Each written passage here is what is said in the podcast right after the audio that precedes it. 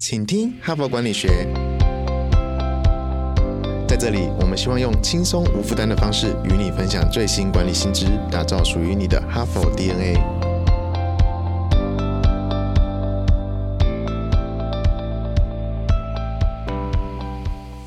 大家好，我是节目代班主持人、哈佛商业评论全球繁体中文版行销总监 Evan。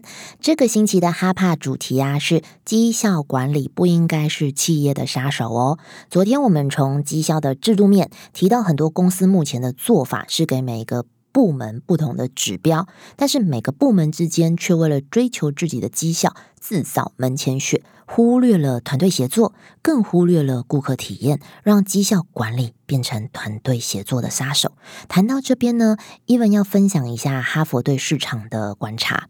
我们在帮企业做学习规划之前呢，通常啊会先问企业他们想学什么。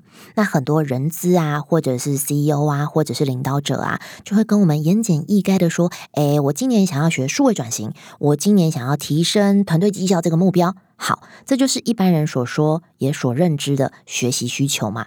可是大家也知道，HBR 就是严谨嘛，所以我们的团队就会反问回去，再深挖：你是要做数位转型，还是要拟定转型策略？你是要凝聚团队，还是要做更精准的绩效目标设定？好。那我们现在就以这个提升团队绩效，刚刚讲的这个主题为例嘛，他希望达到这个目标。经过一连串的细部需求访谈和分析，我们就发现团队跟组织根本的问题可能是个人生产力。只要每个人的产能都能提高一点点，整体的绩效就会提高了。也有可能是团队的成员缺乏被激励。只要主管愿意调整回馈意见的方式，或者是给予肯定，就有可能提振团队士气，进而提升绩效。OK，有趣的来了，大约百分之八十的分析结果，问题点都是缺少协作。主管呢，反而是要去思考如何分工才能截长补短。员工本身要意识到团队的价值，当一加一有机会大于二，绩效自然就会提升了。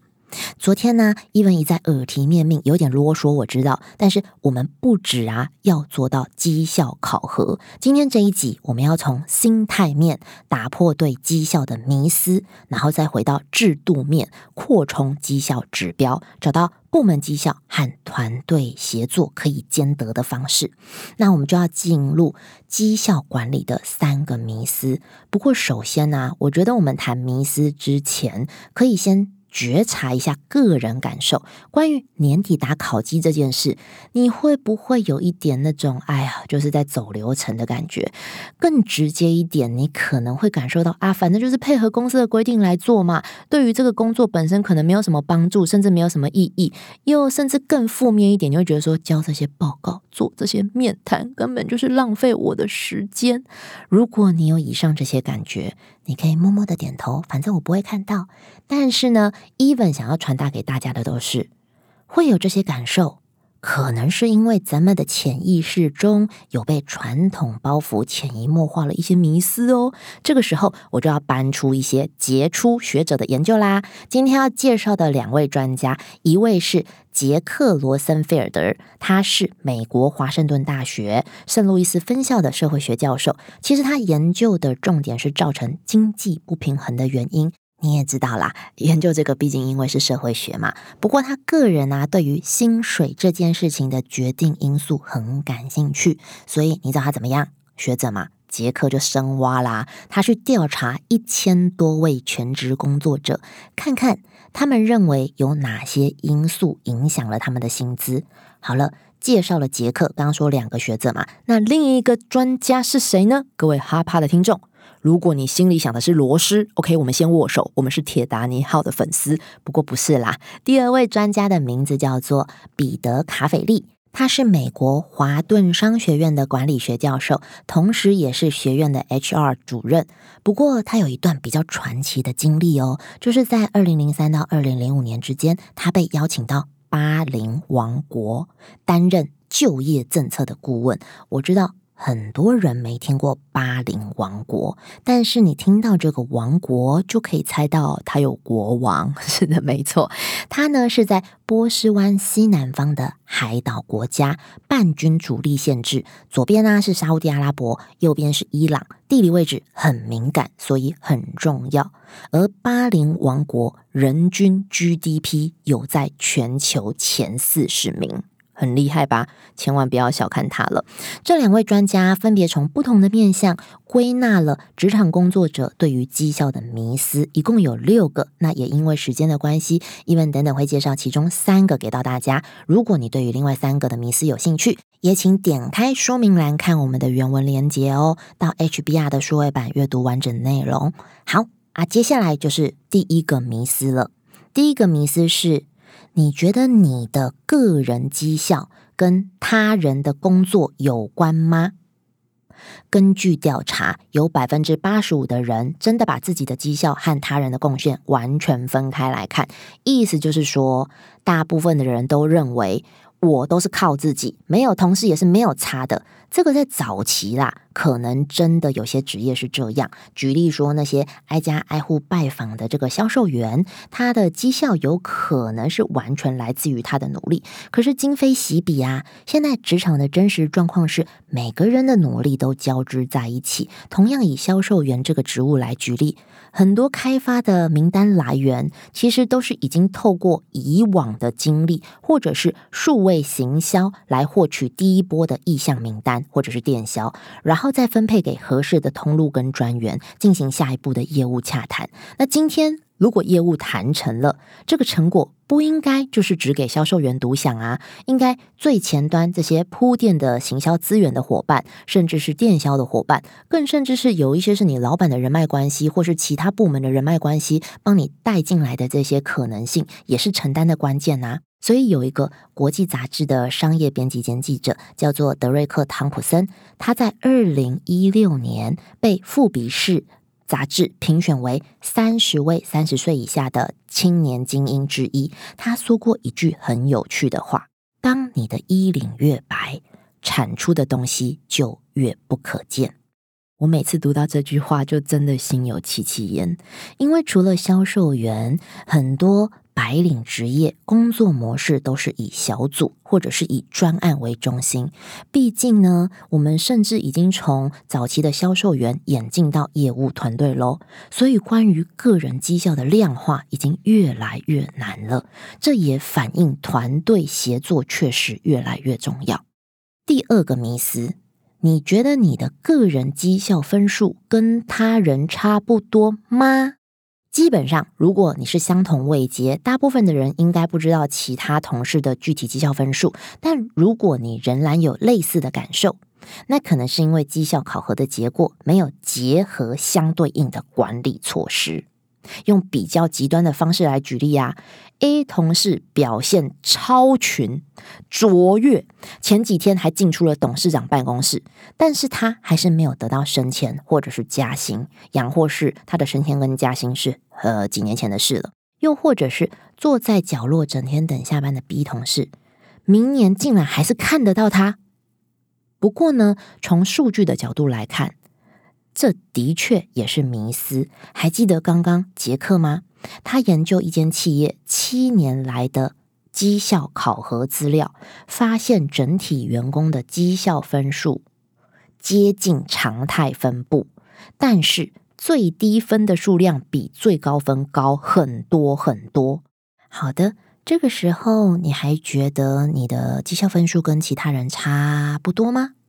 如果真的差不多，那那些最低分比最高分高很多很多，你是在哪一块呢？又或者是你在做绩效评量的时候，那些绩效低的同仁，他来年会有什么不同的变动吗？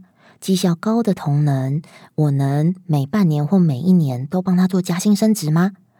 哦，那这个迷思接下来要怎么办呢？我们先讲到第三个迷思，你觉得团队中表现相对好？和表现相对差的，就差不多固定那几位吗？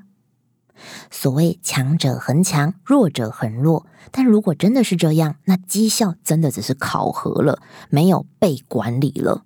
至少在学者的研究中，并没有证据显示优秀的员工隔年一定还是优秀的员工。事实上啊，检视每个成员的绩效表现，可以帮助主管更加重视部署的是才是所。对于员工本身，也可以做到自我肯定，或者是提升自己的提醒。所以，再回来想一次，你在平和的时候，或者是你自己觉得团队当中相对好和相对差的，真的是差不多固定的几位吗？每一年都这样吗？每季都这样吗？好，以上呢，关于这三个迷失，你中了几个呢？其实，无论迷思也好，或者是昨天谈到的破坏团队协作的错误也好，都跟衡量绩效的指标有关。所以，今天节目的最后一个环节，一文就要来介绍一套新形态的绩效计分卡。这边先跟大家做一个厘清哦，有一些耳朵很尖或者是 HBR 忠实粉，一听到计分卡，可能就会马上联想到另外一套号称史上最有影响力的管理工具——平衡计分卡。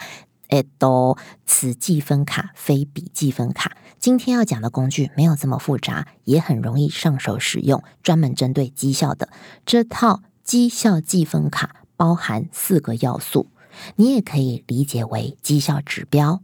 这四个分别是：一、跨部门的共同目标；二、部门内的团队目标；三、个人目标。四长期计划，好，其实已经讲完了。因为这个概念真的很简单，而且企业可以根据策略目标的重要性去拉出每个要素的权重。还记得昨天介绍的个案泰克公司吗？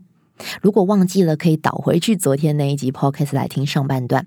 那一文这边就延续泰克公司的故事。当他们的领导层发现根本的原因，马上就调整了绩效指标，而且是采取刚刚讲的这一套绩效计分卡。领导人设定一个大胆的目标，他希望在一年内将新客户的满意度提高二十五 percent。这是绝对需要销售部门、软体建制部门和客户服务部共同努力的，所以泰克公司就把跨部门共同目标这个要素的权重提升到百分之四十，促使所有部门主管的目光可以超越职责范围，共同努力来改善顾客整体的体验。事实上，部门之间也开始协作了，没有错。销售团队和软体建制团队的两个领导人手牵手一起。重新设计了订单表格，让顾客需求可以更精确的被记录。然后他们建立了一个正式签约的 SOP，确保餐饮专案的每一个人都可以知道顾客期待的成果。下一步更细腻，软体建制团队和客户服务团队分别派出专员参与最早期的销售流程。对于软体建制团队，可以透过了解业务和顾客的沟通，找到符合客户需求。甚至创造客户需求的方法，对于客户服务团队可以提前了解未来顾客可能面临的问题。一年之后，新顾客的满意度真的提高了百分之二十五，非常值得掌声鼓励。虽然这套啊绩效计分卡可以建立团队共同目标，同时要求个人成果，但是还是有两个小提醒。第一个。建议增加集体目标的权重，透过制度的设计，让大家自然而然的更重视团队。第二个提醒，毕竟我们不是超人，四个要素已经不少了，每个要素所包含的目标也不宜太多，否则员工可能无法专注在真正重要的任务。节目的最后，伊文还是要鼓励大家有空去 HBR 数位版来看这个原文，直接点进说明栏来看一下。我刚刚是用口述的，可是文章中有一套绩效评分卡的图表，看完保证你秒懂。这两天呢，我们所谈到的绩效管理都绕在外部因素，从绩效指标的设计啊、管理方法的搭配啊等等。从明天开始，我们要正式进化到绩效思维，探寻员工的内在因素。要达成任何重要的目标，除了能力，更需要意愿。如何让团队，甚至是自己，更能加倍积极主动的发挥才能，使命必达的来达成公司目标呢？有三个领域是你可以行动的方向哦，期待吧！我们明天来认真说明这个部分。最后呢，也感谢你的聆听。如果你喜欢我们的节目，请你现在就订阅这个 podcast，并且到说明栏点击加入，成为我们请听哈佛管理学 podcast 的听众，接收第一手消息。谢谢你的收听，我们明天再会。现在就注册 HBR 数位版会员，每月三篇文章免费阅读。与世界一流管理接轨，阅读更多管理大师的精彩观点。现在就开始。